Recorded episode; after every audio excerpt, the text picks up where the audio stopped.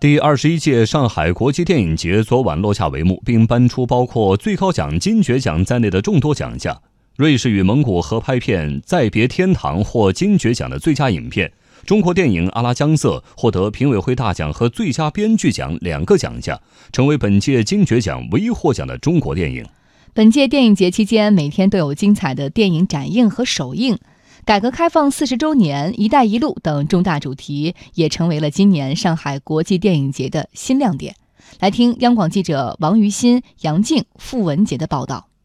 在国际 A 类电影节中，上海国际电影节的影片展映数量是最多的，远超包括戛纳、威尼斯在内的众多国际知名电影节。今年，在上海全市十六个区的四十五家影院就展映了近五百部中外优秀影片。中共上海市委宣传部副部长胡进军：电影呢是一个公共文化产品，呃，不管它怎么国际性、专业性，我们提出要办一届这个人民大众的电影节。所以你看，我们在售票环节，从今年开始，我们实现了全网售票。恰逢改革开放四十周年，今年的上海国际电影节也特别设立了改革开放四十周年纪念影展，精选了十二部不同年代拍摄的优秀国产影片，用光影来展现四十年来我国社会变迁发生翻天覆地变化的历程。“一带一路”也成为了本届上海国际电影节最为醒目的元素之一。今年的影片征集中，共收到来自“一带一路”沿线四十九个国家一千三百六十九部电影报名，选出了一百五十四部影片列入金爵奖竞赛和展映单元。